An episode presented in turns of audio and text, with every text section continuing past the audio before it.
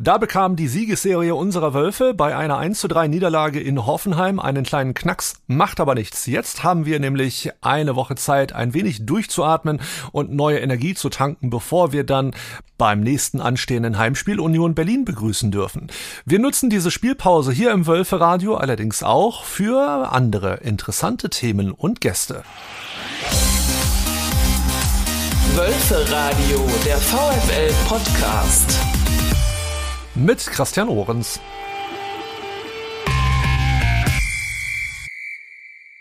Willkommen zurück zum Wölfe Radio, eurem VfL Podcast. Wir haben mal eine kleine Bundesliga-Pause vor uns, wo unsere Spieler einmal ein wenig Luft holen und wieder ein wenig Energie tanken können, denn mit Union Berlin steht ein nicht zu unterschätzender Gegner in rund anderthalb Wochen ins Haus.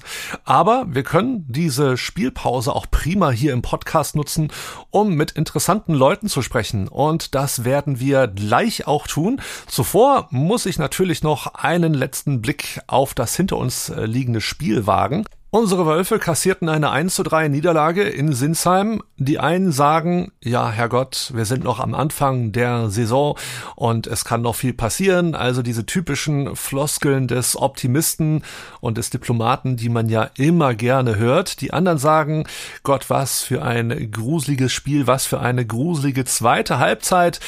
Ich habe von Freunden gehört, irgendwie hatten sie den Eindruck, die Mannschaft hätte sich in Halbzeit zwei eigentlich so gut wie gar nicht auf dem Platz bewegt. Und einer sagte sogar auch, ey, ich habe mir das Spiel angeschaut und ich hatte irgendwie das Gefühl, in Halbzeit zwei hätte ich nicht die Gesichter und die Trikots und alles gesehen, irgendwie wäre da eine ganz andere Mannschaft auf dem Platz gewesen. Und wir werden später noch mit einem Fan sprechen, der in Sinsheim vor Ort war und ich bin gespannt, wie er das Spiel von der Tribüne aus gesehen hat und empfunden hat. Zuvor jedoch möchte ich erstmal die Spieler selber zu Wort kommen lassen, beziehungsweise ganz besonders einen Spieler, Maximilian Arnold. Den haben wir nämlich nach dem Spiel in der Mixzone für euch getroffen und ihn mal nach seinen Eindrücken dieses Spiels gefragt. Genau dasselbe gehabt, dass nichts irgendwie anbrennen, anbrennen kann dann ist auch nicht komisch, haben wir uns ein bisschen zu sehr zurückziehen lassen, haben wir zu viele Fouls gemacht auch. Ich meine, wir hatten ja so viele große Spieler, da hätten wir das schon ein bisschen und lasst uns auch ein bisschen so den Ball auch mal, gefühlt auf die Tribüne knallen müssen. Mhm. Ähm, das ist uns dann nicht gelungen, so speziell vor dem 1-1. Äh, das war so ein bisschen. Und dann muss man ehrlicherweise sagen, in der zweiten Halbzeit hat man nicht mehr so den Punch. Ähm, die letzten zehn Minuten vielleicht noch. Aber speziell nach dem 2-1. Wir haben uns ein bisschen die Tore selber reingeschossen, muss. Wir haben nicht mehr das so gemacht, wie wir das vorher gemacht haben. So, zu unsauber. Wir haben, waren vielleicht zu, zu lange auf einer Seite geblieben. Wir hätten viel mehr das Spiel ähm, wechseln müssen. Das, ich meine, macht keiner mit Absicht. Im, Im, Spiel gibt es so schnell, musst du so schnelle Entscheidungen treffen mehrmals geschrien auch, dass wir die Seite wechseln müssen. Das sind alles so, das macht ja keiner mit Absicht, aber das sind so Dinge, das haben wir in der ersten Halbzeit dann besser gemacht. Hatten wir mehr Ruhe am Ball, das hatten wir dann nicht mehr. Auf der einen Seite natürlich mit berechtigter Kritik, auf der anderen Seite aber auch mit einer, wie ich finde, gehörigen Portion Optimismus äußerte sich VfL Sportdirektor Sebastian Schinzilorz nach dem Spiel. Ähnlich wie in Köln. Ich denke, die ersten 30, 35 Minuten gute Spielkontrolle gehabt. Ähm, auch dominant, ballsicher. Das äh, Gegentor, glaube ich, vor der Halbzeit, das ähm, hat uns extrem aus dem Rhythmus gebracht. Und in der zweiten Halbzeit, muss man klar sagen, sind wir nicht mehr so in die zwingenden Situationen gekommen. Außer in den letzten zwei, drei Minuten vielleicht nochmal. Aber ja, das hätte man äh, verhindern können, ich, die Niederlage. Ja gut, das ist die Bundesliga. Jedes Spiel ist schwierig. Ähm, wir haben heute leider verloren. Wir haben jetzt zwei Auswärtsspiele gehabt, eins davon gewinnen können, eins nicht. Ähm, jetzt kommt die Länderspielpause und dann geht es im Heimspiel weiter. Wir haben gesagt, dass wir ähm, eine gute Vorbereitung äh, hatten, dass wir, dass wir eine gute, ein gute, gutes Fitnesslevel hatten, dass wir die ersten Spiele gut, gut, gut auch absolviert haben. Ändert nichts daran, dass es in der Bundesliga immer schwierig ist und dass es immer ähm, auf ein Ritt auf der Rasierklinge ist. In dem Fall ist es äh, zugunsten der Offenheimer gekippt. Ähm, ich glaube, das Spiel hätte auch gut und gerne aus meiner Sicht, wenn wir das erste Tor in der ersten Halbzeit nicht bekommen, auch zu, unserer, zu unseren Gunsten kippen können das müssen wir als Positives mitnehmen und äh, ja, jetzt zusehen, dass alle Jungs die Länderspielpause noch gut überstehen und dass wir uns dann äh, auf das nächste Heimspiel fokussieren. Und wie ein Wölfe-Fan, der am vergangenen Samstag mit vor Ort war, das Spiel wahrgenommen hat, das hören wir unter anderem jetzt. Wölfe Talk Wir haben ja schon öfters Fans hier im Wölfe-Radio begrüßen dürfen. Sehr häufig kommen sie natürlich aus unserer Region. Es gibt aber durchaus auch VfL-Fans, die nicht aus Wolfsburg stammen.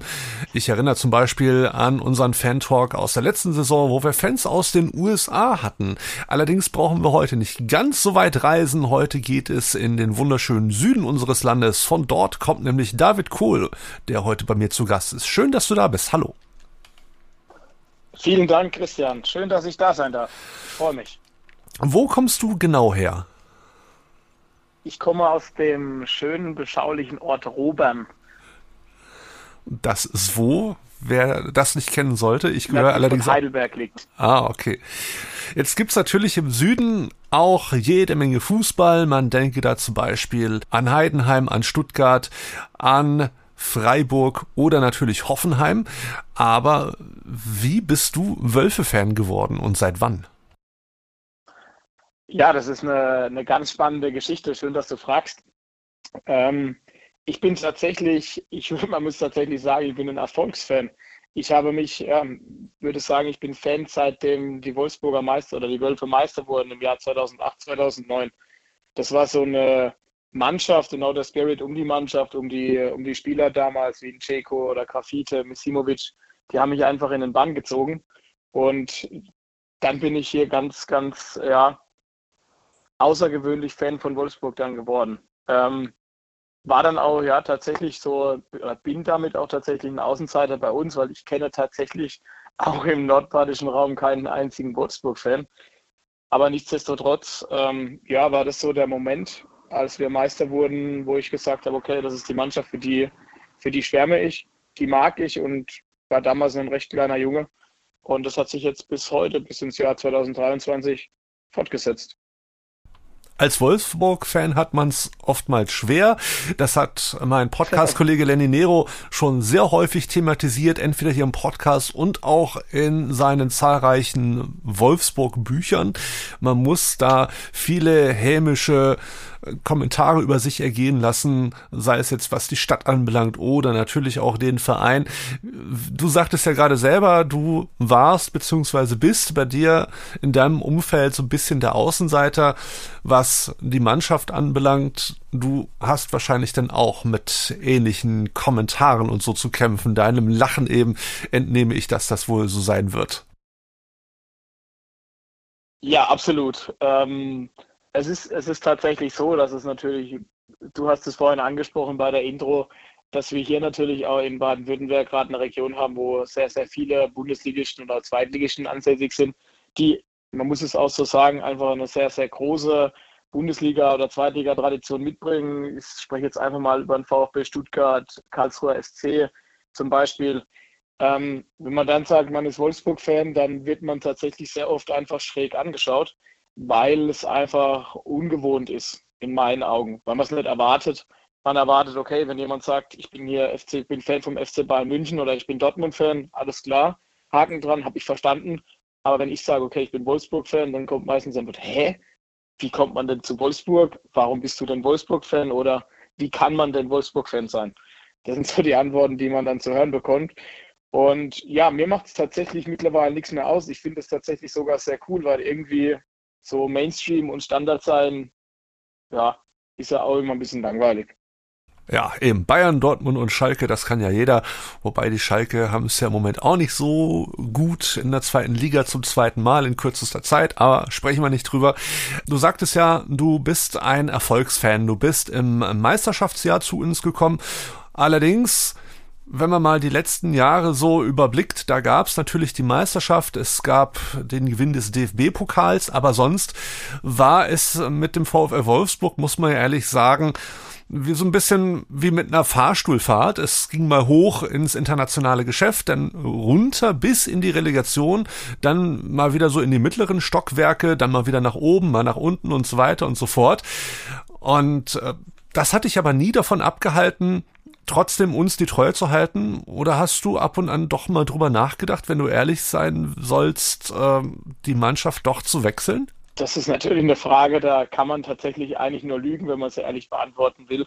Natürlich denkt man auch drüber nach, äh, vielleicht den Verein zu wechseln oder ganz konkret. Ich habe natürlich auch Sympathien für Mannschaften, die hier einfach im südlichen Bereich sind, weil es einfach sich auch anbietet, dann mal ähm, ein Spiel von einem anderen Verein zu anzuschauen, sagen wir mal vielleicht Waldhof Mannheim oder irgendwas.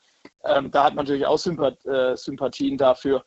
Aber um ehrlich zu sein, ich bin trotzdem und bleibe auch Wolfsburg-Fan und egal, ob wir jetzt ähm, Champions League spielen oder ob wir Relegation spielen, war für mich jetzt tatsächlich in den letzten Jahren eigentlich keine Frage da zu sagen, ich will jetzt einen anderen Fan sein. Also mit Erfolgsfan habe ich ursprünglich eigentlich gemeint, ähm, dass mich die Meisterschaft damals eben dazu bewegt hat, Wolfsburg-Fan zu werden und nicht unbedingt der Punkt, dass ich nur Fan einer Mannschaft bin, die, die erfolgreich ist.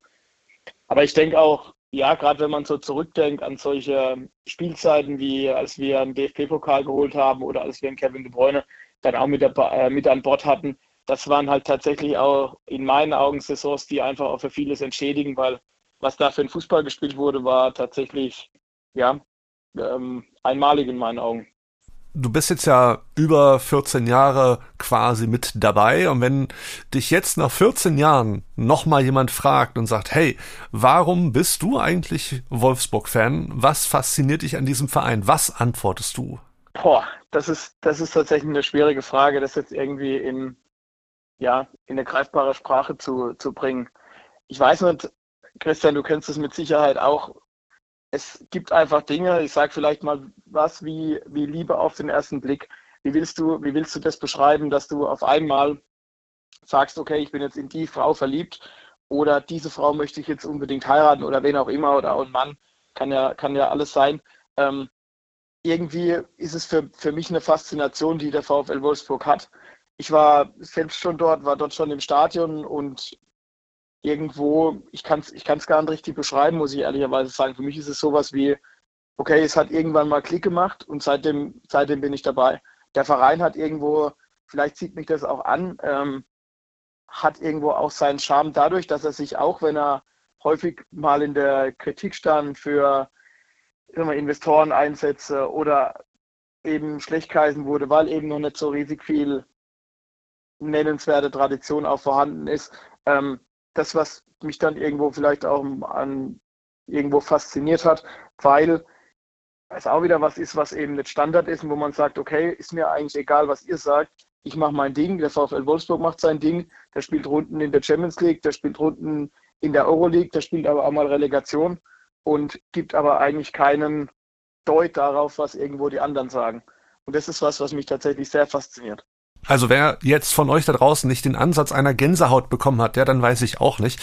Also die Faszination Fußball mit Liebe auf den ersten Blick zu vergleichen. Ich glaube, es kann keinen besseren Vergleich geben. Und jeder, der nicht an Liebe an den ersten Blick glaubt, der wird auch nicht nachvollziehen können, wie es zur Fußballliebe zwischen David und unserem VfL kam, würde ich mal einfach mal so ganz dreist behaupten. Da würde ich unterschreiben, Christian. Du hast mir meine nächste Frage so ein bisschen indirekt schon vorweggenommen. Du warst auch schon mal bei uns in Wolfsburg. Jetzt mal unabhängig vom Stadion, wie hat dir denn die Stadt als solche gefallen? Ja, die Fußgängerzone ist ganz in Ordnung. Ein und ein oder andere Restaurant. Ich meine, wir waren jetzt tatsächlich, war ich bisher nur ein Wochenende dort, ähm, haben mit diesem Wochenende dann auch eine, einen Besuch von einem Bundesligaspiel verbunden. Ähm, wir haben ein bisschen Zeit in der Fußgängerzone verbracht, waren in der Autostadt, wo ich sagen muss, das war tatsächlich ein sehr, sehr tolles Erlebnis. Das ist wirklich eine, eine Reise auch wert oder eine Besichtigung wert. Ähm, zur Stadt an sich, es ist sehr grün, was ich sehr positiv empfinde. Es gab viele oder es gibt viele Parks dort. Ähm, ja, von dem her hat es eigentlich einen schönen Eindruck gemacht. Erinnerst du dich noch an die Begegnung, die du dir dann in unserem Stadion und somit ja auch in deinem zweiten Wohnzimmer angeschaut hast? Ja, tatsächlich. Das war, ähm, ist auch eine, eine, sehr, sehr lustige Geschichte dahinter. Wir haben äh, damals, das war in der Saison 2015, 2016, ich sage jetzt mal mit 18, 19 Jahren einfach einen Roadtrip gestartet. Ich hatte damals gerade meinen Führerschein gemacht und wir haben uns dann dazu sehr, sehr spontan, ich glaube drei oder vier Wochen vorm Spiel, damals einfach dazu entschieden, okay, lass uns zum 34. Spieltag in dieser Saison nach Wolfsburg fahren. Ähm, ich hatte drei Kumpels im Auto. Es war die Partie Vf VfL Wolfsburg gegen VfB Stuttgart. es ging für den VfL tatsächlich um, um nichts mehr. Wir wurden in der, in der Runde Achter. Aber für den VfB Stuttgart ging es noch darum, ob sie die Klasse halten oder nicht. Und es kam, wie es kommen musste. Einer meiner Freunde, die mit mir das Spiel besucht haben, war tatsächlich VfB-Fan. Und wir haben an diesem 34. Spieltag den VfB Stuttgart in die ja, zweite Liga geschossen. Äh, damals in Persona, glaube André Schürle, mit einem Doppelpack, den er, den er da geschnürt hat, in einem seiner letzten Spiele für den VfL. Und ja, das war dann so ein sehr, sehr spannender Moment, weil A, 34. Spieltag in, in der Bundesliga sind ja meistens immer Feste dann irgendwie nach dem Spiel und zum anderen das erste Mal dann auch im Stadion live dann irgendwie Wolfsburg zu sehen, war mega viel Spaß gemacht. Wir haben danach um das Stadion rum in der Stadionkneipe dann noch eine super Zeit gehabt. Die Leute waren ultra freundlich und ich sage mal, drei von vier haben auch tatsächlich dann wirklich dieses Spiel und auch den, das ganze, den ganzen Trip drumherum extrem genossen. Den einen Stuttgarter Kollegen, den ich an der Stelle ganz herzlich grüßen möchte, ähm, der hatte ja ein bisschen geknickte Stimmung, aber ich sage mal, nach dem einen oder anderen Bier ging das dann tatsächlich auch wieder und wir haben dort ein super schönes Wochenende gehabt. Und was mich einfach beeindruckt hat, war tatsächlich die Freundlichkeit, die uns dann die Wolfsburg-Fans ähm, dort entgegengestreckt haben, uns noch eingeladen haben, gesagt, hey, ihr kommt noch mit auf die Partymeile hier, geht noch mit ins Alt-Berlin. Ich weiß gar nicht, ob es die Kneipe noch gibt. Das war 2015 oder 2016, als wir dort waren. Ähm, wird auf jeden Fall ein Trip sein und auch ein Spiel, das ich äh, ja, so schnell, ich hoffe, einfach nie vergessen werde. Das kann ich unterschreiben. Ich meine, ich bin zwar gebürtiger Wolfsburger, lebe aber seit über 15 Jahren in Hamburg. Das heißt, ich bin, wenn ich dann mal bei einem Heimspiel bin, ja quasi dann auch zu Gast und kann das nur so unterschreiben, dieses Willkommengefühl, wenn du dann da bist und halt mit anderen Fans auch in Kontakt kommst und so weiter. Und da soll noch mal einer sagen, Fußball verbindet nicht, ja. Das ist ja das komplette Gegenteil. Und das ist ja ein wirklich tolles Erlebnis, an das man natürlich dann gerne zurückbringt. Äh, und seither hast du es leider nicht wieder nach Wolfsburg geschafft. Wahrscheinlich auch der ja nicht gerade zu unterschätzenden Entfernung äh, ne, verschuldet. Genau, tatsächlich habe ich es hab seitdem nicht mehr nach Wolfsburg geschafft. Was ich natürlich mache, ist, wenn der VfL hier in der Region spielt, sei es jetzt mal in Stuttgart oder auch in Sinsheim, also gegen Hoffenheim, dass ich schaue, dass ich da eben vor Ort bin, mir die Spiele anschaue. Aber Wolfsburg lag jetzt tatsächlich nicht mehr auf dem Weg. Es ist von uns aus auch eine Strecke von fünf, fünf Stunden Fahrzeit. Dann kannst du ja nochmal die Corona-Jahre jetzt rausrechnen. Ähm, ja, da habe ich es tatsächlich nicht mehr geschafft. Aber ich habe es vor, nächstes Jahr mal wieder hinzufahren. Ja, solltest du auf jeden Fall tun. Und vielleicht trifft man sich dann ja mal im Stadion bei einem der nächsten Spiele im kommenden Jahr. Wenn du auf den aktuellen Kader schaust, wer sind denn so deine aktuellen Lieblingsspieler, wenn man das so benennen kann? Gut, also mein, mein absoluter Lieblingsspieler ist für mich auf jeden Fall Maximilian Arnold. Das wäre für mich der Punkt eins, warum das mein Lieblingsspieler ist, ist irgendwo, weil er eine unheimliche Loyalität gegenüber dem VfL Wolfsburg gezeigt hat ist schon seit seinen Jugendjahren beim VfL, spielt aus meiner Sicht auf einem sehr, sehr konstanten Niveau und vor allem schätze ich einfach seinen Spielstil. Er hat in seinem Spiel ganz, ganz klare Aktionen, ist immer stabil in den Zweikämpfen und verliert in der Regel keinen Ball, spielt saubere Pässe, hat eine hohe Passquote und er ist für mich irgendwo der, der Leader und so der Maestro, der Dirigent in diesem Team. Und ja, das ist was, wo ich sehr, sehr schätze und was mich begeistert an ihm. Deshalb ist es für mich, egal wer da ist, irgendwo immer mein absoluter Lieblingsspieler. Hast du es kritisch gesehen, dass er bei den ersten Spielen nicht sofort in der Startelf war? Naja, es ist irgendwo auch ein gutes Zeichen aus meiner Sicht, ähm, wenn einfach auch nominell gesetzte Stammspieler oder Leute, die man immer in der Startelf vermutet, auch wieder zeigen müssen, dass sie in die Startelf gehören. Und ich meine, die Wölfe haben die ersten zwei Spiele auch gewonnen. Von dem her kann man dem Trainer da ja auch nichts absprechen, zu sagen, ich probiere mal was anderes. Ähm, von dem her ist es für mich kein schlechtes Zeichen, wenn man, wenn man tatsächlich zeigt, okay, es ist jede Position offen, weil es führt einfach aus meiner Sicht dazu, dass sich auch jeder Spieler sich nicht zu sicher seiner Rolle und seiner Position fühlt und dementsprechend dann vielleicht auch nochmal im Spiel und auch im Training eben ein bisschen mehr Gas gibt. Und von dem her, Konkurrenz belebt das Geschäft. Von dem her würde ich es jetzt nicht als kritisch bezeichnen. Ich weiß, ich stichel jetzt schon wieder. Äh, du, hast du hast bestimmt nämlich Lust, mal etwas mehr über deinen Lieblingsspieler zu erfahren. Und äh, bis vor kurzem, bis zum Hoffenheim-Spiel, kanntest du ja uns gar nicht. Wölfe Radio, egal ob jetzt als Netradioformat oder als Podcast. Und das solltest du unbedingt nachholen, denn wir haben eine Rubrik, die heißt Hinter der Rückennummer, wo wir nämlich Spieler porträtieren. Und zwar nicht nur anhand ihres spielerischen Werdegangs und schauen, ja, wann hat er wo gespielt und was war sein bestes Tor und so weiter, sondern wirklich mal schauen, was für ein Mensch steckt da eigentlich hinter der Rückennummer. Und dreimal darfst du raten, wer unser Auftaktspieler für diese Rubrik war. Wahrscheinlich Kuhn Castells. Ich hätte jetzt. Nein, Spaß, natürlich Marciano. ich wollte gerade sagen, ich hätte jetzt mit einer anderen Antwort. Jetzt hat er mich ja aber erwischt. Ja, und äh, für euch auch nochmal der Reminder. Hört da rein. Wir hatten Maximilian Arnold, wir hatten Merle Froms, wir hatten Yannick Gerhardt. Und das sind wirklich tolle Gespräche, die man sich immer und immer wieder anhören kann, wo man viel auch über die Spielerinnen und Spieler erfährt. Also für dich auch nochmal die Gelegenheit. Horch da mal rein. Da wirst du vielleicht etwas über deinen Lieblingsspieler erfahren, was du vielleicht ja auch noch nicht wusstest. Wer weiß. Das nehme ich gerne mit. Steht bei mir auf der zu hören Liste. Dankeschön. Jetzt können wir natürlich so perfekt die Brücke schlagen zum letzten Spiel in Sinsheim gegen Hoffenheim. Mich würde nämlich mal interessieren, ich habe ja von unserem Moderator Malte Truxius deinen Kontakt quasi vermittelt bekommen, aber wie seid ihr euch da eigentlich begegnet? War das reiner Zufall? Reiner Zufall trifft es tatsächlich sehr, sehr gut.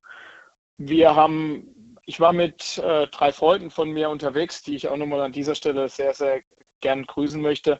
Ähm, wir waren im, im Auswärtsblock, im VfL-Auswärtsblock gestanden und haben dann nach dem Spiel entschieden, okay, lass uns noch in, äh, in eine kleine Fankneipe gehen und lass uns da noch ein letztes Getränk trinken, bevor wir dann nach Hause fahren. Und wir standen dann in der, ja, das war wie so eine Art Fanbiergarten. Und wir standen da an einem runden Tisch, hatten alle unsere grünen Sachen an und dann äh, stellte sich der Malte zu uns, stellte sich vor, hey, ich bin der Malte vom Wölferadio, ich bin der Moderator, darf ich mit euch noch ein Bierchen trinken? Und dann ähm, kamen wir ins Gespräch und so haben die Wege dann irgendwie nach oben geführt, dass ich heute hier sein darf. Tja, manchmal gibt es solche Zufälle und sowas brauchen wir auch, um eben solche Gäste hier im Podcast zu haben wie dich heute. Kommen wir doch gleich zum hinter uns liegenden Spiel. Ein Spiel, über das man vielleicht nicht ganz so gerne spricht, aber wir müssen es natürlich tun. Wenn du das Spiel mit eigenen Worten beschreiben müsstest, wie wäre dein Fazit? Ich würde sagen, mein Fazit vielleicht in, in zwei Sätzen kompostiert. Wir haben eine sehr, sehr gute erste Halbzeit gespielt, bis in die Nachspielzeit der ersten Halbzeit und haben dann leider dieses Niveau in der zweiten Halbzeit überhaupt nicht halten können und haben sehr, sehr stark abgebaut. Und das hat dann am Ende dazu geführt, dass wir ja irgendwo auch verdient verloren haben in Sinsheim, weil wir in der zweiten Halbzeit in meinen Augen wenig, wenig Torchancen und auch wenig Zweikämpfe dagegen setzen konnten und Hoffenheim häufig den Ball gegeben haben und ja, dann auch verdient eben noch zwei Gegentore gefangen haben. Das aus meiner Sicht sehr schade war, weil ähm, die erste Halbzeit wirklich fand die Spieler sehr gut. Wir hatten viel Ballbesitz, hatten sehr, sehr, sehr, sehr viele Passpassagen, auch über einen längeren Zeitraum. Hoffenheim kam quasi gar nicht an den Ball, konnte nur mit, ja, nur sehr, sehr häufig mit langen Bällen unter Druck agieren, die dann von vorne nicht von Bechhorst oder Bayer dann verarbeitet werden konnten. Ähm, ja, war dann aus meiner Sicht auch ein sehr verdientes 1 zu 0 durch den Thiago Thomas. Und dann haben wir eben in der Nachspielzeit das 1 zu 1 kassiert, wo ich sage, okay, das darf einem Bundesligist irgendwo nicht passieren, weil wenn du 1 zu 0 führst, solltest du nicht von deinem von dem gegnerischen Innenverteidiger aus dem Spiel raus in der Nachspielzeit einen Ausgleich kassieren. Ähm, das musst du besser verteidigen und was dann in der zweiten Halbzeit war, kann ich nicht zu 100 Prozent beurteilen, weil irgendwie war Hoffenheim stärker. aber irgendwie war Wolfsburg auch viel schlechter. Hm, schwer einzuschätzen, was da passiert ist, wo der Kniff war. Ich konnte das Spiel leider selber nicht verfolgen. Ich musste arbeiten und war auch zu dem Zeitpunkt der zweiten Halbzeit schon unterwegs, konnte die erste Halbzeit noch bei dem Kollegen im Netradio hören und hatte dann Leute gefragt, hey, äh, sollte ich mir die zweite Halbzeit nochmal anhören? Und wie lief's denn? Und da kam von jemandem, ich weiß nicht mehr, wer es war, der Kommentar, hm, lass es irgendwie äh, ich hatte das Gefühl, die haben sich überhaupt nicht vom Platz bewegt, die haben irgendwie gar nicht richtig gespielt. Kannst du diese sehr knappe Aussage unterstreichen oder also hattest du auch den Eindruck, dass die diese Leistung, die sie in der ersten Halbzeit noch gezeigt und gebracht haben, in der zweiten Halbzeit so rapide abgestiegen war? Man muss natürlich immer unterscheiden zwischen irgendwie der subjektiven Blick im Stadion und was dann irgendwo vielleicht auch die Daten zeigen. Die Daten liegen wir jetzt nicht vor, aber rein subjektiv war es tatsächlich so, dass wir einfach keine, keine Ballbesitzpassagen mehr hatten. Wir haben in der ersten Halbzeit die Möglichkeit gehabt, sehr, sehr häufig Pässe über 10, 12, 15 Stationen zu spielen, um dann auch uns gefährlich irgendwie in den 16er reinzuflanken, einen Abschluss zu generieren, mal ein Dribbling zu gewinnen. Und das hat man in der zweiten Hälfte tatsächlich gar nicht mehr gesehen. Da haben wir einfach sehr, sehr viel weniger den Ball gehabt. Hoffenheim hatte tendenziell deutlich mehr den Ball und vor allem auch in den, in den gefährlicheren Räumen den Ball. Und von dem her würde ich tatsächlich sagen, ja, wir haben hier irgendwo Leistungen sehr stark abgebaut. Es gab ja Diskussionen um eine Situation gerade in der zweiten Halbzeit, wo viele Fans ein Handspiel gesehen haben wollen und das leider aber nicht vom Schiedsrichter geahndet wurde. Stimmst du dem auch zu? Hast du das auch so gesehen? Ähm, du, du spielst jetzt auf die Szene vor dem 3 zu 1 an. Genau. Genau. Das war ja das äh, tendenzielle Handspiel vom Hoffenheimer Spieler da an der, an der Mittellinie. Also vom Stadion aus hast du keine Chance, das zu sehen, da bist du zu weit weg.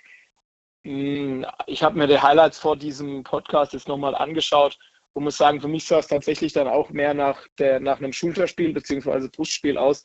Von dem her würde ich die Entscheidung so vom Schiedsrichter her mitgehen, zumal er sich ja auch angeschaut hat und wenn er ein Handspiel gesehen hätte, hätte er spätestens beim Anschauen dann auch gegeben. Also da würde ich Schiedsrichter keinen Vorwurf machen denke ich am Ende auch, letzten Endes gibt's ja auch den Videoassistenten und den gibt's ja gerade für solche Situationen nicht ohne Grund. Aber weil es ein großes Thema war, so in den ersten ein, zwei Tagen nach dem Spiel, dachte ich, das sollten wir auf jeden Fall hier nochmal kurz ansprechen. Jetzt haben wir eine Spielpause. Es gibt ein paar Test- bzw. Freundschaftsspiele, weil wir als Gastgeber für die EM nächstes Jahr schon gesetzt sind.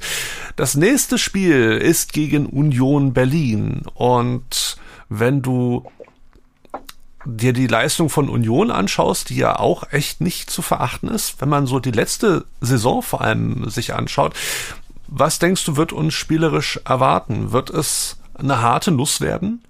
Also ich glaube, glaube, Union Berlin hat jetzt in den letzten zwei Saisons bewiesen, was in dieser Mannschaft und auch in diesem Verein steckt und dass es extrem unangenehm ist, gegen einen Gegner wie Union Berlin zu spielen. Also da kannst du nicht nur über das Spielerische kommen, sondern du musst dort die Zweikämpfe annehmen, du musst auch im, ähm, im Kopfballspiel extrem stabil sein, um gegen so eine Mannschaft was zu holen. Von dem her glaube ich, dass es tatsächlich eine sehr, sehr enge Nummer wird weil Union eher einfach eine, aus meiner Sicht eine Mannschaft ist, die nie aufgibt. Und äh, dann musst du jedes Korn reinlegen in das Spiel, um dort was zu holen, um dann auch zu Hause den Sieg zu holen. Auf das Spiel werden wir in der nächsten Woche mit Kollege Lenny Nero noch etwas detaillierter blicken. Bevor ich mich von dir für heute verabschiede, noch eine letzte Frage, den VfL Wolfsburg betreffend. Wir haben ja nicht nur Herrenfußball zu bieten, es gibt ja auch Fußball äh, der Frauen bei uns und das auch sehr erfolgreich. Ist das auch ein Thema, das du mitverfolgst? Verfolge ich tatsächlich jetzt äh, nicht im Detail. Ähm, wenn, ich freue mich natürlich auch über die Erfolge, die dann auch häufig in den Medien dann dargestellt werden, wenn die Champions League geholt wurde oder die Meisterschaft geholt wurde. Aber ich bin beim Frauenfußball tatsächlich sehr weit weg. Ich schätze es extrem und wenn man die Highlights anschaut, was die Frauen dort absolvieren, das ist wirklich auf einem extrem hohen und, und professionellen super Niveau. Aber persönlich verfolge ich es nicht, nein das jetzt bitte nicht als Kritik verstehen, aber mich würde es halt wirklich mal interessieren.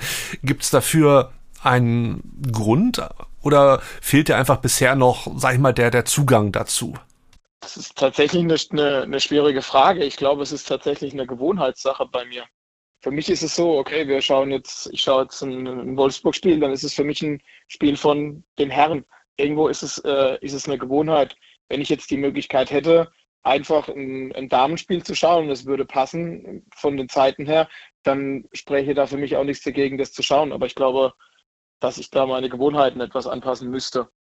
Es ist jetzt gar kein Desinteresse oder irgendwas, sondern tatsächlich, ich sehe mich da ein Stück weit in der Gewohnheit gefangen.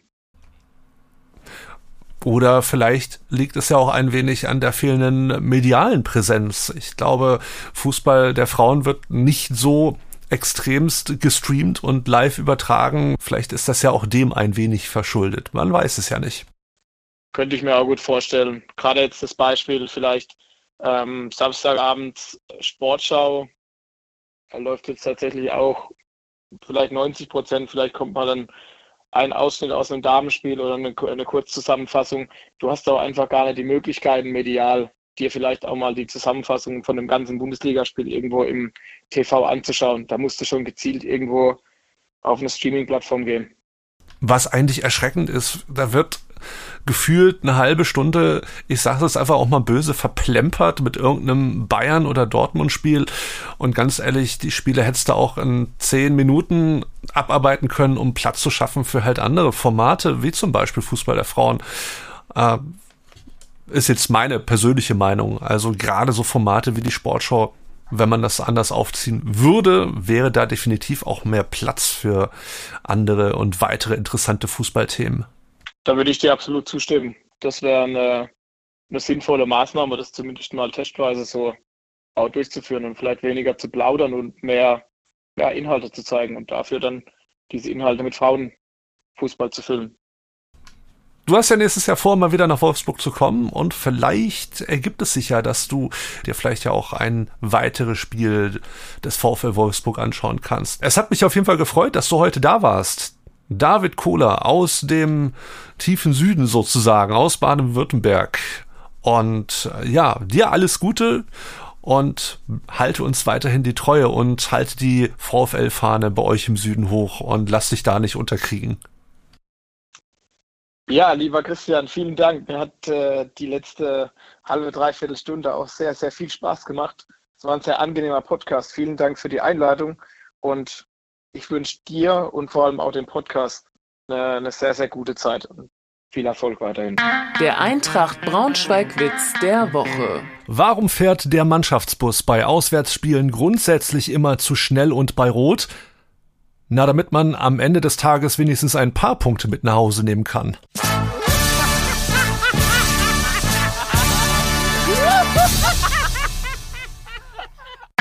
Das gewisse Extra.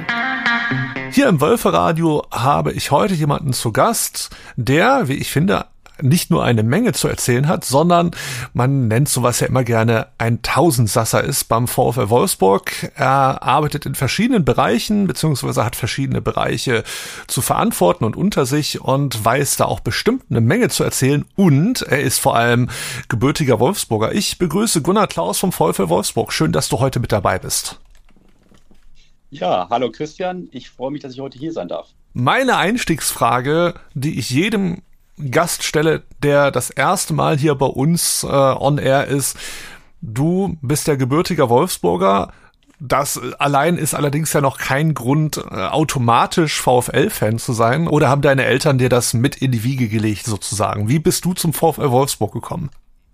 Ja, also meine Eltern haben es mir nicht mit in die Wiege gelegt. Ähm, ich habe aber seit ich sechs Jahre alt bin äh, Fußball gespielt, hier beim VfL Fallersleben. Und wie es dann so ist, äh, ja, dann will man irgendwann mal hochklassigen äh, Fußball sehen. Und ja, da war es eben naheliegend, dass man dann irgendwann zum VfL Wolfsburg gegangen ist. Das war damals noch in der dritten Liga, also damalige Regionalliga gewesen oder Oberliga besser gesagt. Und äh, ja, dann ist man irgendwann mit Freuden hingegangen und äh, hat dann ja ein paar Erfolge erlebt, äh, aber auch ein paar Niederlagen, mal einen Aufstieg in die zweite Liga verpasst, aber dann natürlich auch den Aufstieg mitgemacht und äh, ja, dann ist man da hängen geblieben als fußballbegeisterter Fan. Und darf jetzt mit einem der Spieler zusammenarbeiten, äh, den man damals beim Aufstieg quasi noch auf dem Spielfeld mit bejubelt hat. Richtig, ja. Also ich darf mit einigen Spielern äh, zusammenarbeiten äh, in dieser VfL-Fan-Vergangenheit, äh, sage ich mal. Also wir haben ja Roy Preger äh, damals den Aufstieg in die erste Liga aus dem Block A äh, im Stadion am Elsterweg erlebt. Aber auch äh, Balli natürlich auf dem Platz erlebt oder auch Frank Greiner. Also von daher gibt es da einige, die mittlerweile dann auch den Weg hier zum VfL Wolfsburg in die, ins Management oder in die Verwaltung gefunden haben. Fußball ist sozusagen dein Leben. Was genau machst du aktuell beim VfL Wolfsburg? Ja, ich bin beim VfL Wolfsburg äh, mit meinem Team für den Bereich Fanservice verantwortlich. Das ist ein recht äh, breit gefächerter Bereich. Also wir haben verschiedene Abteilungen. Das ist einmal die Abteilung äh, Fankultur, Fanbetreuung, äh, die die meisten von euch sicherlich kennen. Äh, mit äh, Balli, Micha, Carsten, Lothar, Petra. Und die kümmern sich dann um die Fanbelange, vor allem für die organisierten äh, Fans bei uns. Das heißt also Ultras, äh, aber auch Supporters, die offiziellen Fanclubs, aber auch für jeden anderen Fan, äh, der eben ein Anliegen hat. Die zweite Abteilung äh, umfasst bei uns einmal das Merchandising äh, und die Lizenzen, das heißt also die Fanartikel, ähm, wird die Entwicklung davon, dann aber auch den Verkauf, die ganze Lagerhaltung, äh, das macht ein Team äh, von uns. Und äh, zu dieser Abteilung gehört mittlerweile auch das Service Center. Das heißt also, wenn Fans von uns ein Anliegen haben, können sie sich gerne an unser Team wenden. Und auch der B2C-Vertrieb. das ist ein etwas sperriger Begriff. Das heißt also der Verkauf ähm, von Artikeln, Leistungen an unsere Fans. Das ist sozusagen der zweite, äh, die zweite Abteilung, die das umfasst. Und äh, die dritte nennt sich VfL Erlebniswelten.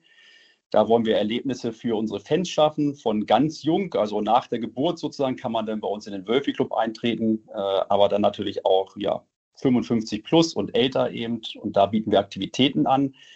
Und diese Erlebniswelten umfassen einmal den Part äh, VfL Clubs. Da sind unsere Mitgliedschaften äh, integriert, also Wölfi Club, das Junior-Team, der Wölfe Club oder die Wölfe Club 55 Pluser. Dann umfasst das einmal den Part, äh, wir nennen das Fanerlebnisse, äh, Servicequalität, wo wir uns darum kümmern, dass die Leistungen und Angebote, die wir haben, dass die wirklich immer besser werden, damit unsere Fans da auch einen Mehrwert haben. Und der letzte Part äh, ist der Kinderfußball-Part. Äh, das umfasst einmal die Fußballschulaktivitäten bei uns. Das sind äh, die Partnervereine, die wir haben. Die Ausbildungszentren sind jetzt neu dazugekommen im Kinderfußballbereich.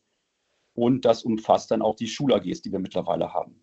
Und ja, wie du siehst, Christian, das ist sehr breit gefächert und äh, das macht diesen äh, ja, Job oder diese Berufung einfach so interessant, weil man wirklich tagtäglich mit unterschiedlichsten Dingen zu tun hat. Da ist eines gewiss, dir wird definitiv in deinem Job nicht langweilig. Und ich hatte es ja am Anfang gesagt und fühle mich jetzt in meiner Aussage auch bestätigt, du bist ja definitiv ein Tausendsasser äh, in so vielen Bereichen, in denen du bei uns aktiv bist. Und ich glaube, einer der wohl interessantesten Bereiche dürfte der letzte sein, den du da angesprochen hast, nämlich ähm, der Bereich des Nachwuchses beziehungsweise Kinder Schülerinnen und Schüler für Fußball zu begeistern. Und wie geht ihr da genau vor? Du erwähntest ja gerade was von wegen Partnervereine. Also sucht der VfL Wolfsburg aktiv nach ähm, ortsansässigen, dorfansässigen Vereinen, sage ich mal, mit denen man dann eine Partnerschaft aufbaut? Oder wie muss ich mir das genau vorstellen? Ja, also da liegst du schon genau richtig. Ähm, wir haben vor einigen Jahren schon mal angefangen und haben mal äh, geschaut, äh, wer wohnt eigentlich in der Region, also um Wolfsburg herum, kann man so einen Zirkel nehmen, so 60 Minuten Autofahrt. Und was sind auch die Besonderheiten? Also ich hole vielleicht ein bisschen aus, ähm, um das besser zu erklären, warum wir das so intensiv machen, wie wir es jetzt gerade heute dann eben auch tun. Gerne.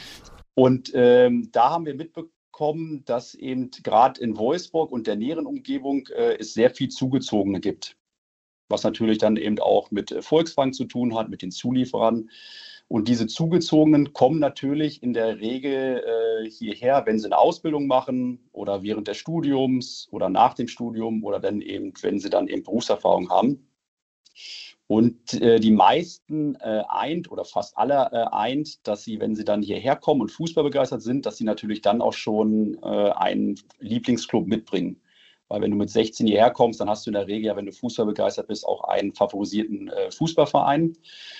Und dann ist es natürlich für uns äh, enorm schwierig, ähm, dass wir dann eben diese Fans dann eben auch zum VfL Wolfsburg bekehren. Äh, was wir aber gemerkt haben, ist, dass die natürlich dann irgendwann, was ja auch ganz normal ist, dann in Familien gründen und äh, dass wir mittlerweile sehr viele haben, äh, wo die Kinder komplette VfL Wolfsburg-Fans sind. Und bei den Erwachsenen ist es so, dass die 16 Mal im Jahr bei den Heimspielen für den VfL Wolfsburg sind und dann eben einmal dann eben für einen anderen Verein. Dortmund, Bayern oder wer auch immer. Und äh, das hat sich bei uns auch so als Erfolgsrezept dann eben auch herauskristallisiert. Und dass sie dann mittlerweile aber auch die Erwachsenen, was ja vorher sicherlich äh, ja, undenkbar gewesen ist, dass die mittlerweile dann auch wirklich Sympathien für uns haben oder auch für uns mitfiebern, wenn es nicht gerade gegen ihr Lieblingsclub gibt.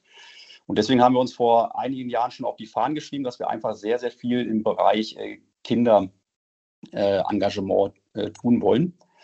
Und das haben wir natürlich dann im ersten Schritt gemacht in dem Bereich, äh, wo wir uns am besten auskennen. Und das ist dann natürlich der Fußballbereich.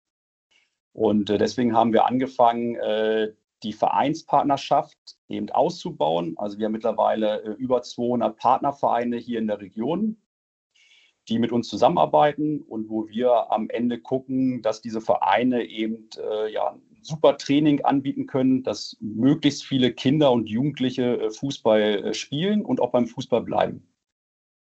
Und da unterstützen wir sie mit Trainerfortbildung, äh, da unterstützen wir sie auch mit, mit Karten, dass die mal hierher kommen können und auch einfach mal dann Bundesliga-Fußball erleben können und dann natürlich hoffentlich für den VfL dann eben auch Feuer fangen. Ähm, wir unterstützen sie aber auch bei der Materialbeschaffung und bei vielen, vielen anderen Dingen. Und äh, wir haben uns da ein hohes Ziel gesetzt. Ähm, wir möchten den besten Kinderfußball äh, in Deutschland anbieten, um einfach möglichst viele Kinder dann eben auch äh, zum äh, Fußball zu bringen. Und äh, das ist für uns enorm wichtig, äh, weil natürlich einmal Teamsport in, ja, sehr gut ist für die Persönlichkeitsentwicklung von Kindern und Jugendlichen. Also jeder, der selbst Teamsport gemacht hat, wird das wissen. Das ist natürlich auch eine soziale Verantwortung, die wir haben.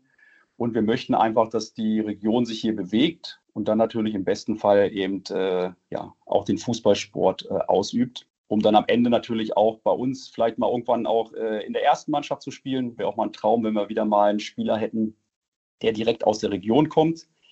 Auf der anderen Seite äh, wollen wir natürlich aber auch damit äh, erreichen, dass sie einfach dann eben sich für den VfL Wolfsburg begeistern.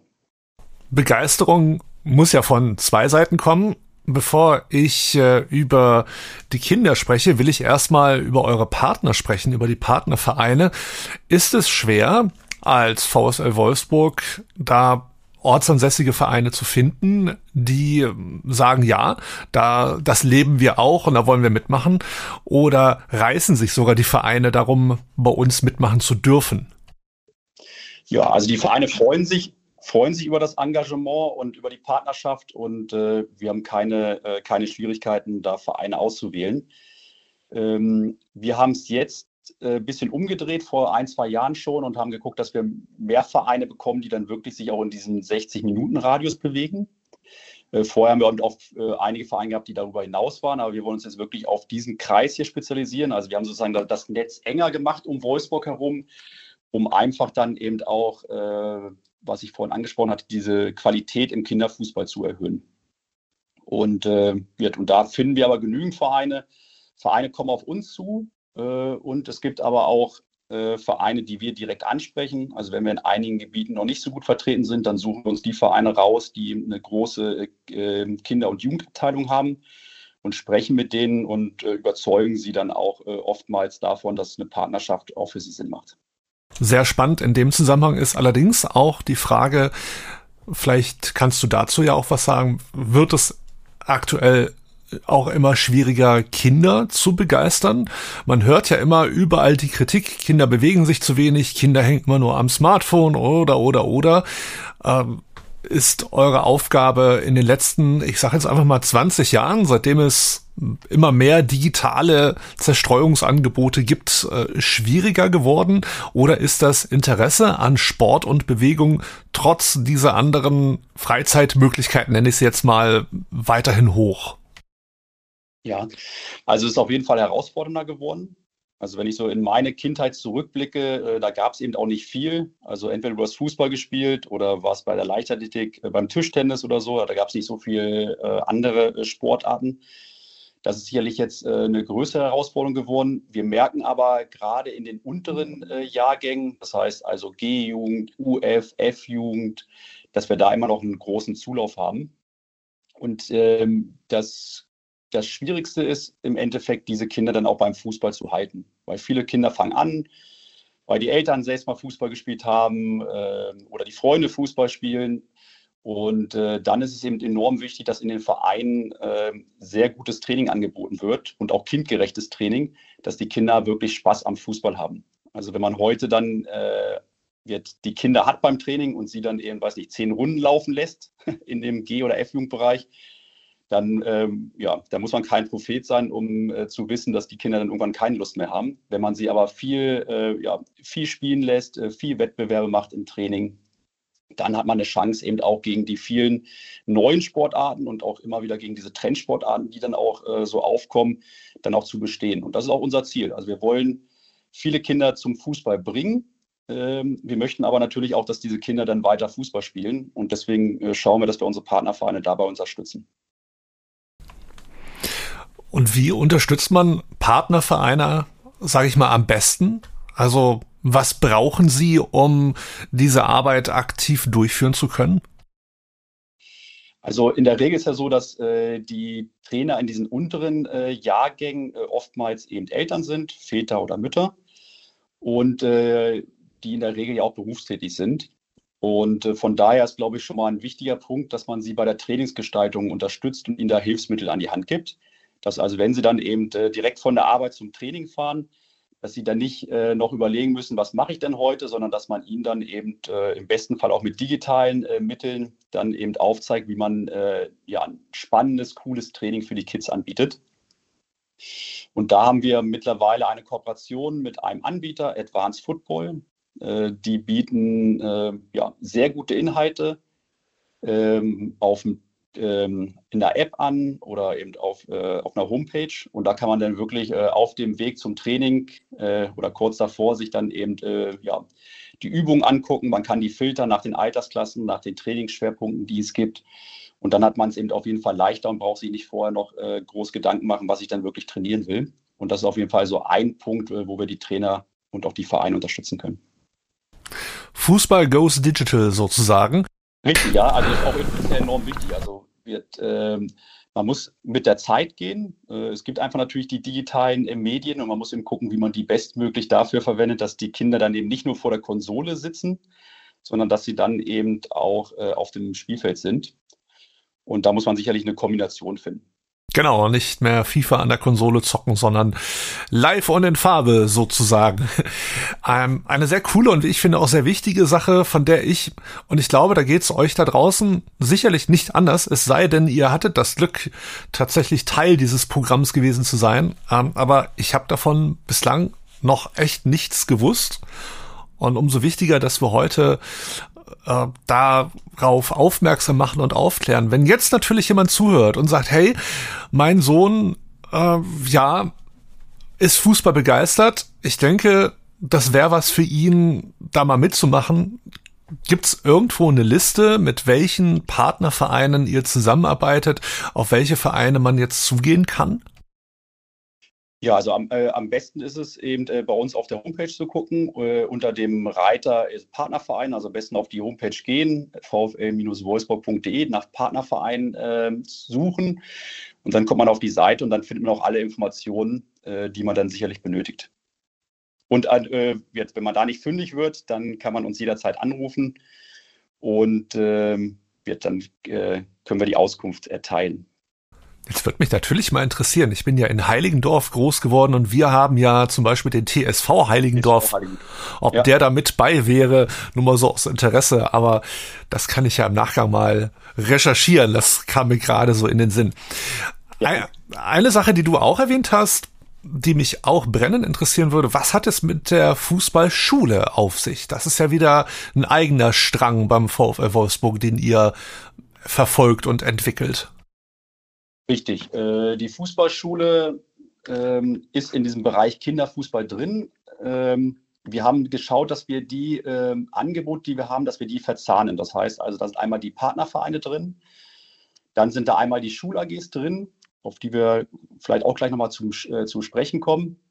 Und dann ist die VfL Fußballschule drin. Und die VfL Fußballschule äh, bietet verschiedene Leistungen an. Wir haben einmal die klassischen Feriencamps, wo dann eben die Eltern äh, ihre Kinder in den Sommer-, Herbstferien, Zeugnisferien, Winterferien, äh, Osterferien ähm, bei uns anmelden können. Da gibt es unterschiedliche äh, Angebote. Einmal direkt beim VfL Wolfsburg auf dem Gelände. Das heißt, man wird dann hier je nach Jahreszeit und Platzverfügbarkeit ähm, entweder auf dem A-Platz trainieren, also auf dem alten Trainingsplatz der Profis, oder bei uns im VfL Bolzwerk das wir jetzt auch seit anderthalb Jahren ähm, gepachtet haben. Also in der Soccer 5 Arena in der ehemaligen. Da ist mittlerweile ja das VW Bolzweg drin, wo man auf vier Indoor- und äh, einem Outdoor-Platz Fußball spielen kann. Und da bieten wir dann äh, hier in Wolfsburg fünf Tagescamps an, ähm, wo die Eltern dann ihre Kinder morgens hierher bringen können und dann äh, am Nachmittag wieder abholen können. Und da äh, wird auch nach der neuen äh, also mittlerweile nicht mehr ganz so neu, aber nach der VfL Kinderfußballphilosophie äh, unterrichtet. Und ähm, ja, die Befragungen im Nachgang äh, zeigen, dass die äh, Eltern und damit hoffentlich auch die Kinder sehr zufrieden sind. Also wir haben da sehr hohe äh, Zufriedenheit erreicht. Das ist also ein Baustein. Dann äh, fahren wir in den Ferien auch raus zu, äh, zu Partnervereinen und machen die Camps dann zum Beispiel beim TSV Heiligendorf oder beim VfL Fallersleben oder auch ein äh, Tuck weiter weg, wo wir dann das Gleiche anbieten. Äh, da machen wir meistens Viertagescamps, äh, manchmal aber auch fünf, je nachdem, äh, was vor Ort dann auch gewünscht ist. Wir bieten mittlerweile Wochenendcamps an, wo wir jetzt bei Partnervereinen dann vor Ort sind. Ähm, wir bieten Spielintelligenztraining an, das heißt also ein Fördertraining für die, äh, für die Kinder. Wir haben Torspielercamps äh, jetzt im Sommer auch gehabt, ich glaube mit 60 Torhütern aus der Region, die wir dann eben hier trainiert haben. Und was wir neuerdings auch haben, das sind äh, Fußballfestivals, das heißt also Kinderfußballturniere, äh, die wir dann bei unserem Partnerverein äh, veranstalten, wo dann eben äh, sehr viele Kinder gleichzeitig Fußball spielen können. Also auf so ein großen, großes Fußballfeld ähm, passen fünf Kleinfelder drauf. Und äh, ja, das ist immer eine tolle Veranstaltung mit Musik und äh, allem, was so dazugehört, dass die Kids dann eben auch einfach Spaß haben und die Eltern haben äh, Spaß. Und ähm, ja, dann ist das für uns natürlich super. Du hast mir quasi schon den Ball hingeworfen und ich finde auch vom Stichwort Fußballschule ist es bis zur Schul-AG ja auch gar nicht mehr so weit. Wo fängt Sportbegeisterung an? A, natürlich im Kindergarten und B, muss es natürlich auch durch die Schulen transportiert werden. So ist zumindest äh, ja meine Ansicht. Ich denke mal, die teilst du und ich denke mal, das ist dann auch ein Grund, warum der VfL Wolfsburg dann auch aktiv auf Schulen zugehen wird, um die Schülerinnen und Schüler für Fußball zu begeistern. Richtig, ja. Also erstmal geht es darum, dass wir sie generell für den Sport begeistern. Das sind bei uns dann eben auch Sport-AGs, wo man auch mal, also Fokus natürlich auf Fußball, aber auch mal andere, äh, ja, andere sportliche Aktivitäten mit einbaut. Und genau wie du gesagt hast, äh, es gibt immer mehr Ganztagsschulen und äh, die Schüler sind ähm, immer länger in den Schulen und von daher ist es enorm wichtig, dass man da eine gute Verzahnung hinbekommt. Und das hat dazu geführt, dass wir mittlerweile auch, ich glaube, vor fünf Jahren angefangen haben, in die Schulen hier in der Region zu gehen, da äh, vorrangig in die Grundschulen und dann die Kinder eben äh, in den äh, Schul-AGs äh, für den Sport und für den Fußball zu begeistern. Und da haben wir angefangen, ich glaube, im ersten Jahr mit 200, 250 Kindern und mittlerweile ab dieser Saison haben wir über 1000 Kinder die wir dann in den zahlreichen Grundschulen in Wolfsburg, Gifhorn, Helmstedt, aber auch in Braunschweig einmal in der Woche dann eben trainieren dürfen. Und auch da merken wir natürlich, äh, dass dann die Begeisterung für Sport äh, viel größer wird, wenn man die wirklich äh, ein ganzes Schuljahr einmal in der Woche dann eben auch dafür begeistern darf. Und das ist auf jeden Fall eine Erfolgsgeschichte, die da mittlerweile geschrieben wird. Jetzt ist ja im Moment nicht auch zuletzt durch die Fußball-WM der Frauen das Interesse am Frauenfußball sehr gestiegen. Da stellt sich einem natürlich auch die Frage, an wen richten sich denn eure Angebote? Habt ihr spezielle Angebote für Schülerinnen oder werden diese einfach erstmal mit in die gesamte Gruppe integriert und man splittet das dann später auf? Wie läuft sowas eigentlich? Ja, also das war auch bei uns eine, äh, eine Diskussion intern natürlich. Äh, macht es Sinn, äh, die Gruppen zu mischen oder ist es besser, dann separate Gruppen zu haben?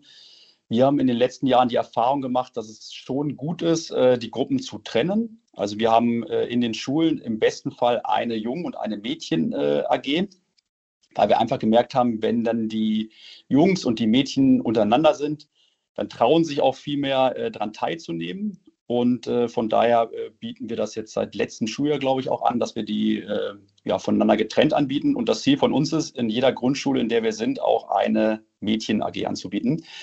Das klappt noch nicht ganz oder klappt noch nicht überall, aber das ist so ähm, mittelfristig auf jeden Fall die Zielsetzung von uns. Klappt es nicht, weil das Interesse seitens der Schülerinnen noch nicht so stark ist, wie man es sich wünschen würde? Also das ist äh, teils, teils, äh, würde ich sagen. Also einmal äh, gibt es immer noch mehr Jungs, die Fußball spielen wollen. Erfreulicherweise äh, ziehen die äh, Mädchen da aber nach. Und auf der anderen Seite ist es auch immer ein bisschen äh, so ein Ressourcenthema bei den Schulen. Also wir sind, trainieren ja auch in den äh, schlechteren Jahreszeiten. Da braucht man eine vernünftige Halle, also zumindest eine vernünftige Größe. Und äh, dann ist es oft so, dass man dann doch ähm, entweder dann reine Jungs äh, AG hat, weil da das, äh, weil da einfach sich nur Jungs angemeldet haben, oder wenn Mädchen dabei sind, dann eine gemischte AG anbietet, weil dann die Ressourcen für zwei AGs dann nicht ausreichend sind. Okay, also weniger eine Interessensfrage als eine, wie so oft im Moment ja eine Ressourcenfrage. Richtig, das ist ja meistens dann auch ein Infrastrukturthema. Genau. Was ist so euer aktuellstes Projekt, an dem du mit beteiligt bist? jetzt sag ich mal bei dieser ganzen Partnerverein, Fußballschul, Schul-AG-Geschichte? Ja, also wir haben da äh, zwei neue äh, äh, ja, Projekte ins Leben gerufen. Ähm, das eine Projekt nennt sich äh, Wir für euch, Wölfinnen und Wölfe on Tour. Das heißt, äh, da besuchen wir mit unseren Spielerinnen und mit unseren Spielern äh, Partnervereine von uns. Hatten in der letzten Woche am Dienstag den Auftakt beim VfB Fallersleben. Und ja, da fahren dann die Kicker raus und äh, äh, trainieren dann mit den Kindern. Das war in der letzten Woche schon sensationell, das zu sehen. Also, weil äh, unsere Spieler da wirklich Vollgas gegeben haben. Also, die waren mittendrin, haben auch das Trainingsspiel dann mitgemacht und das ist natürlich ein absolutes Highlight äh, für Kinder, aber auch für die Eltern, die draußen standen. Und das setzen wir fort. Wir sind morgen bei einem Partnerverein, in der nächsten Woche ein. Also da wollen wir gucken, dass wir möglichst vielen Partnervereinen auch diese Möglichkeit geben, die Spielerinnen und Spieler kennenzulernen. Das ist also das erste Projekt. Und das zweite Projekt äh, nennt sich VfL Power Days. Da fahren wir zu Partnervereinen äh, raus und äh, bieten ein Tagescamp an. Das heißt also 120 Minuten Training, dann gibt es ein Mittagessen und danach spielen wir dann noch ein Fußballfestival, was ich vorhin schon gesagt hatte, also ein, ein Fußballturnier. Und das Besondere daran ist, äh, dass wir dank unseren Sponsoren dieses Angebot für die äh, Vereine kostenfrei anbieten können.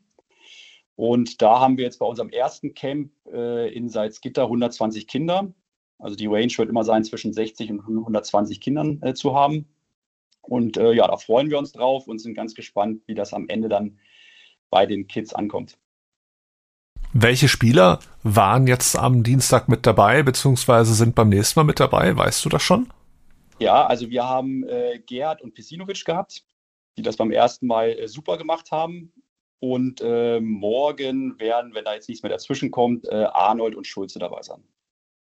Wie ist das für die Spieler selber? Mal mit Kindern wieder mit zu trainieren. Ich meine, wir waren alle mal klein und standen alle mal am Anfang. Hast du da irgendwie Feedback bekommen? Ja, also wir haben, wir haben nachher Feedback eingeholt ähm, über unseren Kollegen Christian Lassrich, der die dann äh, super betreut. Und äh, das Feedback war sehr positiv und das hat man aber auch vor Ort gemerkt. Also die waren da voll dabei. Ähm, es hat ihnen Spaß gemacht und ähm, ja, ich glaube auch was zurückkommt dann von den Kindern, das ist ja auch dann wirklich großartig. Also man merkt dann wirklich die Freude und die Begeisterung, wenn dann plötzlich zwei Profispieler vor einem stehen. Also von daher das erste Feedback der ersten beiden Spieler war sehr gut. Und ich gehe davon aus, äh, dass es morgen dann äh, bei unserem zweiten Partnerverein genauso aussehen wird. Da drücke ich euch auf jeden Fall alle Daumen.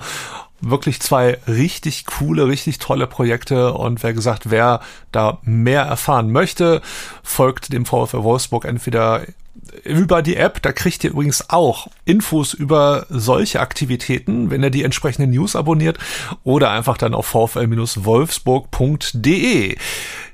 Jetzt haben wir viel über Nachwuchs gesprochen oder den hoffentlich äh, bald kommenden Nachwuchs bei uns beim VfL, aber du machst ja noch viele, viele weitere Projekte. Du hast es ja eingangs schon erwähnt.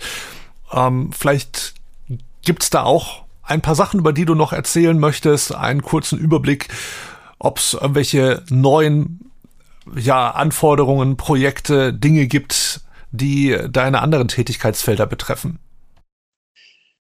Also das, äh, oder vielleicht kurz vorweggestellt, ähm, also ich bin ja nur einer von dem ganzen Team, die diese ganzen Projekte auch umsetzen. Das ist auch ganz wichtig zu erwähnen. Also der Bereich Fanservice äh, allein hat 50 Mitarbeitende und äh, die natürlich dafür verantwortlich sind, dass wir jetzt eben auch äh, ja, die Pro äh, Projekte weiterentwickeln konnten, dass wir neue Angebote äh, kreieren konnten.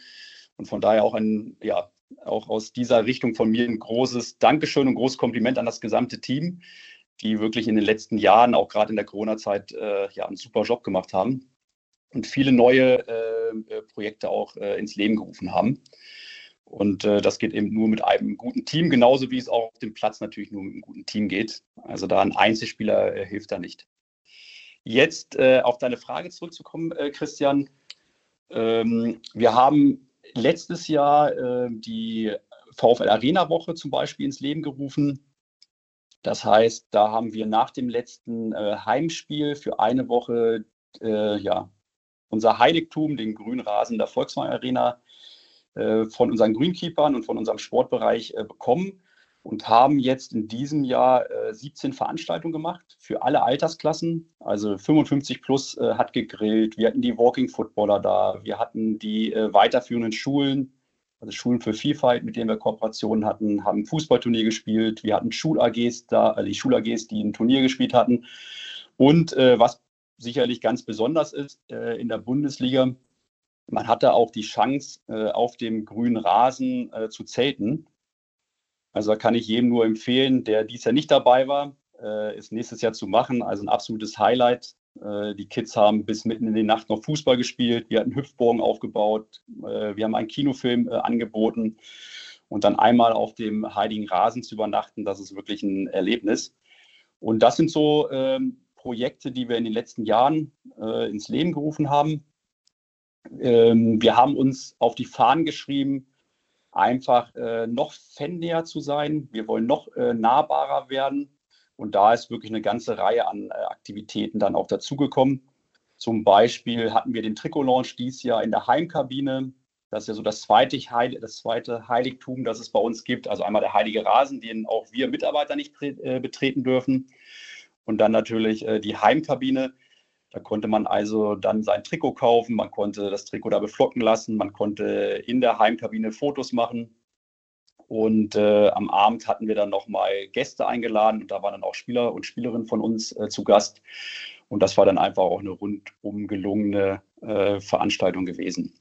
Und als Highlight hat jeder, äh, der dann am Abend bei der Abendveranstaltung dabei war, noch ein Mannschaftsbild bekommen. Also wir haben dann auf dem heiligen Rasen dann, äh, wie bei den Profis, dann ein professionelles Foto gemacht. Und äh, das konnte dann jeder sich zu Hause hinhängen. Also das ist zum Beispiel eine weitere Aktivität, die wir ins Leben gerufen haben. Ich habe es am Ende sehr bereut. Ich hatte die Ankündigung gelesen mit dem Trikotkauf in der Kabine. Wann hat man schon mal die Gelegenheit?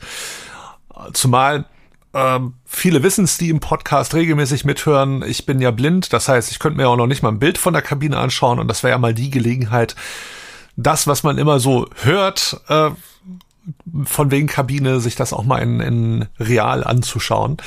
Aber vielleicht gibt's das ja beim nächsten Saisonstart wieder. Wer weiß, wer weiß. Aber auf jeden Fall. Ja, wenn wir, wenn wir es äh, nochmal äh, planen sollten, dann werden wir dich informieren und dann würde ich mich freuen, wenn du dann auch mit dabei bist.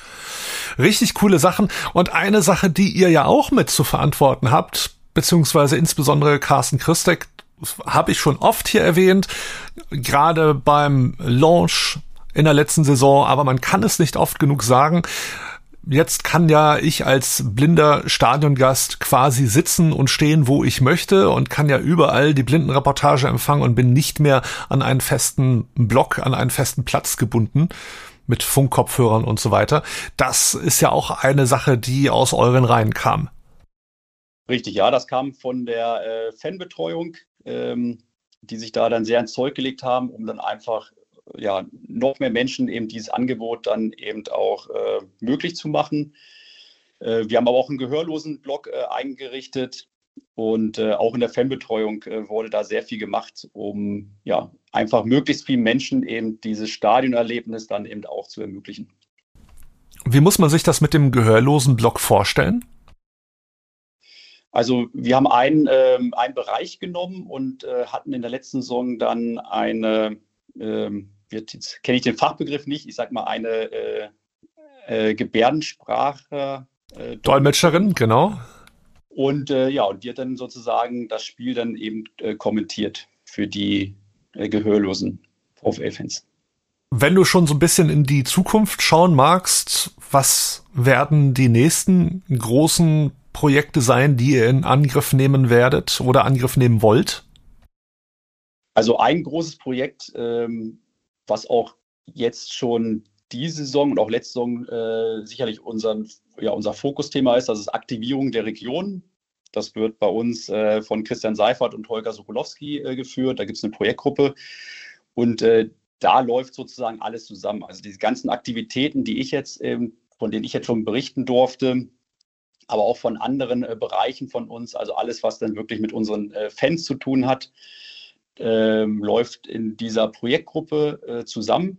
Und da wollen wir einfach schauen, dass wir wirklich äh, viele einmalige Erlebnisse eben schaffen für die Menschen in der Region. Also wir wollen viele dann eben erstmal generell für den äh, Fußballsport begeistern. Und wenn sie dann eben äh, Fußball begeistert sind, natürlich dann eben auch für den VfL Wolfsburg. Und das ist auf jeden Fall ein absolutes Fokusthema von uns. Auf jeden Fall viel Erfolg auch dafür.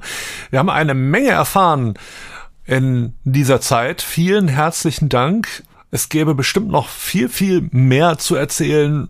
Ihr habt ja wirklich eine Menge an Projekten am Start, egal ob es jetzt im Bereich Fankultur ist, im Bereich Gästeservice oder auch im Bereich ja, Nachwuchsbegeisterung, nenne ich es mal. Die Begeisterung von angehenden Fußballerinnen und Fußballern.